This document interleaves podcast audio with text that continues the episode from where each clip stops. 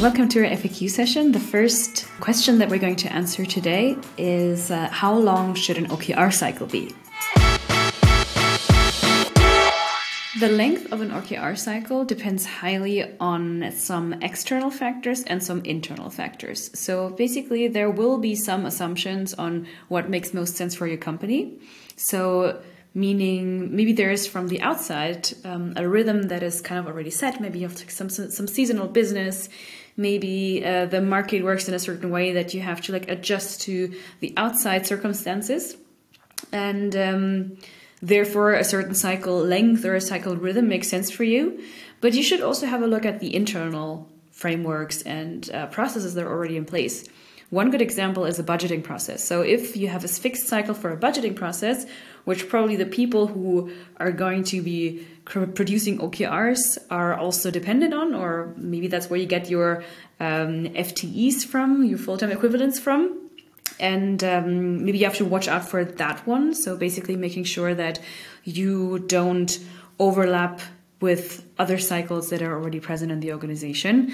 That is something super important to take care of as well, because usually OKRs are not rolled out over the entire organization at the same time. So this means that you will actually have to adjust to certain other rhythms that are already present. Sometimes our customers use the yearly fiscal year as uh, on the top level as a reference point. So that's actually their start and finish of the top level OKRs. And uh, other times they actually have um, the actual calendar year as the reference point. So basically, the only thing you have to watch out for if you have two different cadences, so usually top level has a longer cadence than the levels below.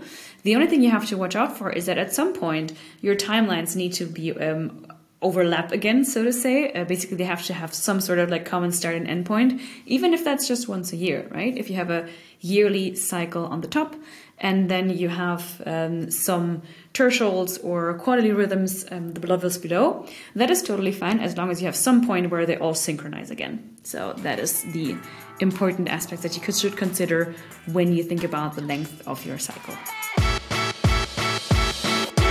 What's the difference between KPIs and OKRs? So first of all, we need to think about what do we think are KPIs. Working with a lot of different customers, we discovered that KPIs can mean different things in different companies.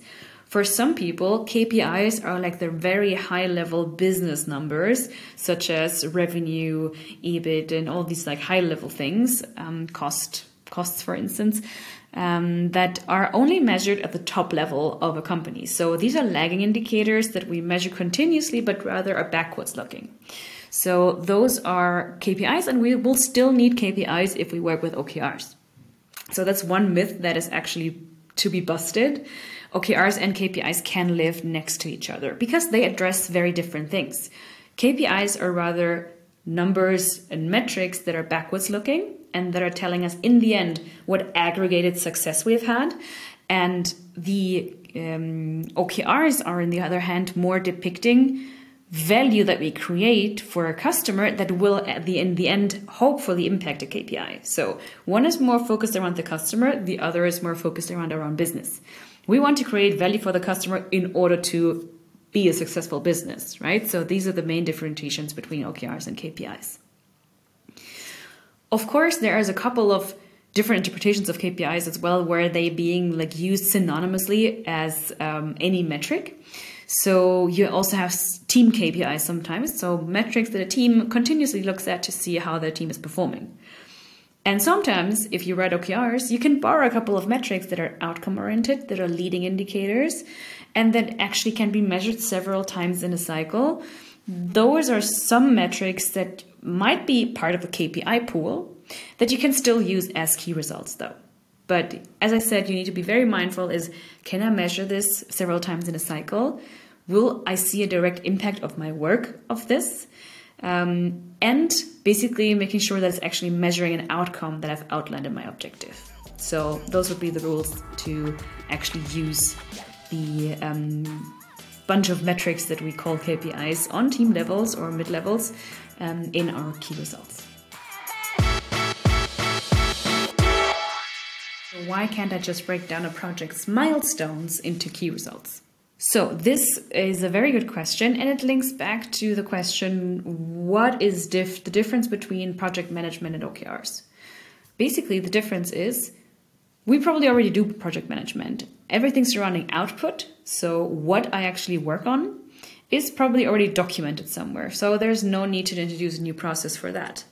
What we want to have, though, is a better understanding of how the things we have done actually impacted the customer or um, the, the value that we wanted to create for that customer.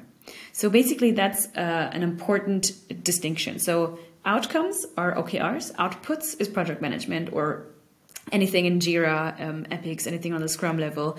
All that is already something. It might be formulated a bit outcome oriented already if you use like user stories. Um, then probably you have the customer in there, but the OKRs are supposed to be the aggregated um, value that a team can actually achieve with their um, with their work that they have done. So that is the basic difference of it.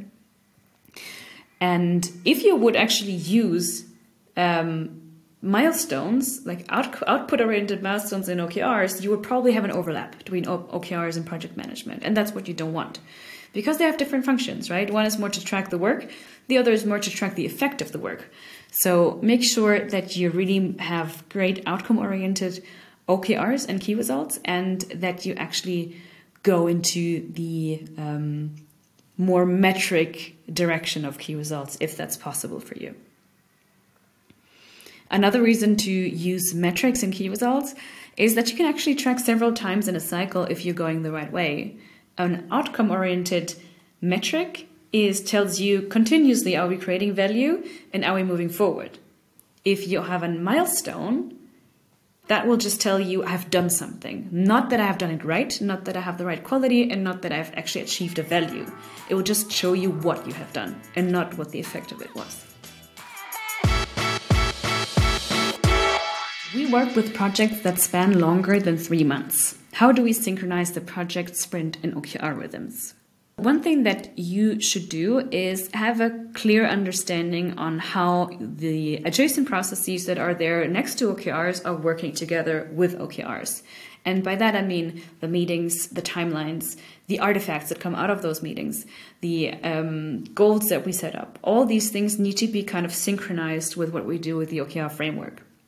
This means when it comes to a project that you actually have to kind of like slice the project if it's spending longer than your cycle. In, in in general it's three month cycles with our customers. So if it spends longer than three months you actually have to slice it and understand what part of value can i actually create in this uh, time frame. So basically if I, for instance, can um, am launching something new, something I've never done before, I first maybe have to explore the problem, and then the value and the outcome that we can create is our team understands the problem better and we're trying to advance um, in exploring solutions about that problem. And that, by the way, is a good enough outcome.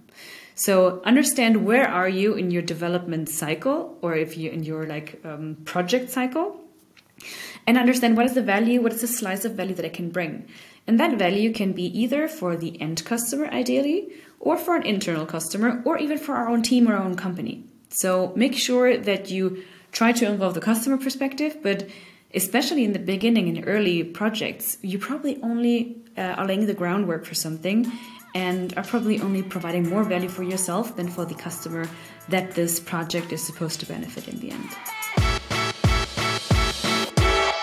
We have many different strategic artifacts. How do they uh, affect the company's OKR? So, ideally, we have some sort of place where we um, store all the strategic artifacts that are out there. So, by strategic artifacts, I mean strategy papers, KPIs, different, a mission, a vision.